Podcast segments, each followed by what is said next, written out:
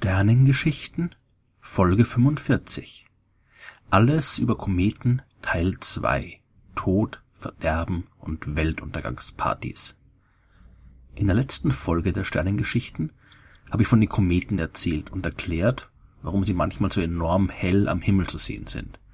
Heute wissen wir, wie Kometen aufgebaut sind. Wir wissen auch, dass es sich bei ihnen um ganz normale Bestandteile unseres Sonnensystems handelt. Kometen sind auch nichts anderes als Asteroiden, die ein bisschen mehr Eis enthalten. Erwärmt sich der Komet, kann das Eis in Form von Dampf ins All entkommen und dabei Staub mit sich reißen. Und so entsteht die große helle Staubhülle und der lange Kometenschweif. Früher wussten die Menschen darüber aber nicht Bescheid. Für sie muss so ein Komet ein erschreckender und beunruhigender Anblick gewesen sein. Ohne Vorwarnung ist dieses geheimnisvolle Ding am Himmel aufgetaucht. Ein Ding, das im Gegensatz zu den Sternen und Planeten kein simpler Lichtpunkt war, sondern eine große leuchtende Wolke mit einem hellen Schweif, der sich über den ganzen Himmel ziehen konnte. Und genauso wie der Komet ohne Vorwarnung erschienen ist, ist er dann auch wieder verschwunden. Es ist kein Wunder, dass die Kometen lange Zeit als unheimliche Unheilsboten angesehen worden sind.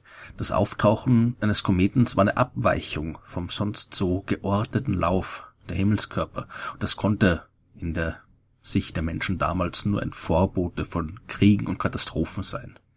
Es gibt ein schönes Gedicht aus dem Jahr 1681, das das Gefühl der Menschen beim Anblick von Kometen recht gut beschreibt. Es zeugen uns alle Kometen zwar sehr viel Unglücks, Trübsal und Gefahr, und hat niemals eines Kometen Schein, pflegen ohne böse Bedeutung zu sein. Achterlei Unglück insgemein entsteht, wann in der Luft brennt ein Komet. 1. Viel Fieber, Krankheit, Pestilenz und Tod. 2. Schwere Zeit, Mangel und große Hungernot. 3. Große Hitze, dürre Zeit und Unfruchtbarkeit. 4. Krieg, Raub, Brand, Mord, Aufruhr, Neid, Hass und Streit. 5. Frost, Kälte, Sturmwind, böses Wetter, Wassernot. 6. Viel hoher Leute Untergang und Tod. 7. Feuersnot und Erdbeben an manchem End. 8. Große Veränderung der Regiment. So wir aber Buße tun von Herzen, so wendet Gott auch alles Unglück und Schmerzen. Der mit den Kometen verbundene Aberglaube ist aber doch längst nicht verschwunden. Die sorgen immer noch bei gewissen Menschen für große Aufregung und Unruhe. Im Jahr 1910 kam der berühmte Komet Halley wieder mal an der Erde vorbei. Seine Bahn war damals schon bekannt und man wusste schon lange vorher, dass er sich alle 76 Jahre der Sonne nähert und von der Erde aus zu sehen ist. Sein Auftauchen war also keine Überraschung und Panik gab es damals aber trotzdem. Denn Wissenschaftler haben herausgefunden, zu der Zeit damals, dass unter den vielen Molekülen, die sich im Schweif des Kometen befinden, auch Blausäure ist. Und natürlich nur so in geringen Mengen. Aber als bekannt wurde, dass die Erde die äußeren Bereiche des Kometenschweifs durchqueren wird, verbreitete sich die Angst vor dem Kometengift, das unsere Atmosphäre verseuchen und alle umbringen würde. Im Mai des Jahres 1910 hat zum Beispiel die Neue Zürcher Zeitung Folgendes über die Situation in den USA geschrieben. Namentlich hat sich der Frauen in Chicago eine panische Furcht bemächtigt, die sich in hysterischen Ausbrüchen Luft macht. Man fürchtete Vergiftungen durch Gase, Frauen verstopften die Schlüssellöcher in ihren Wohnungen und schlossen alle Öffnungen, um den giftigen Gasen zu entgehen. In Pennsylvanien haben sich Tausende von Bergleuten geweigert, in der kritischen Nacht in die Gruben einzufahren, da sie lieber auf der Erde als unter der Erde sterben wollten die Panik war aber vor allem ein großes Geschäft. Die Menschen haben Gasmasken gekauft und Kometenpillen, die gegen das Gift schützen sollten. Es gab aber auch große Kometenpartys und Ansichtskarten mit Spottversen, wie zum Beispiel Der hellische Komet, küsst euch die Lippen wund und seht, dass euch nicht kümmert der Komet. Besonders in Wien ging es damals anscheinend ziemlich wild zu, wie die Medienberichte vermuten lassen. Da stand in den Zeitungen, die Wiener erwarteten den Kometen und nebenbei den Untergang der Welt auf allen höher gelegenen Punkten des Gebirgszuges, auf dem Kahlenberg, den Leopoldsberg und so weiter. Auf allen Türmen an beiden Ufern der Donau, auf allen freien Plätzen, auf dem großen Exerzierplatz hatten sie sich gestellt, denn es galt das Prinzip zum letzten Mal lustig sein, morgen brauchen wir kein Geld mehr durchzuführen.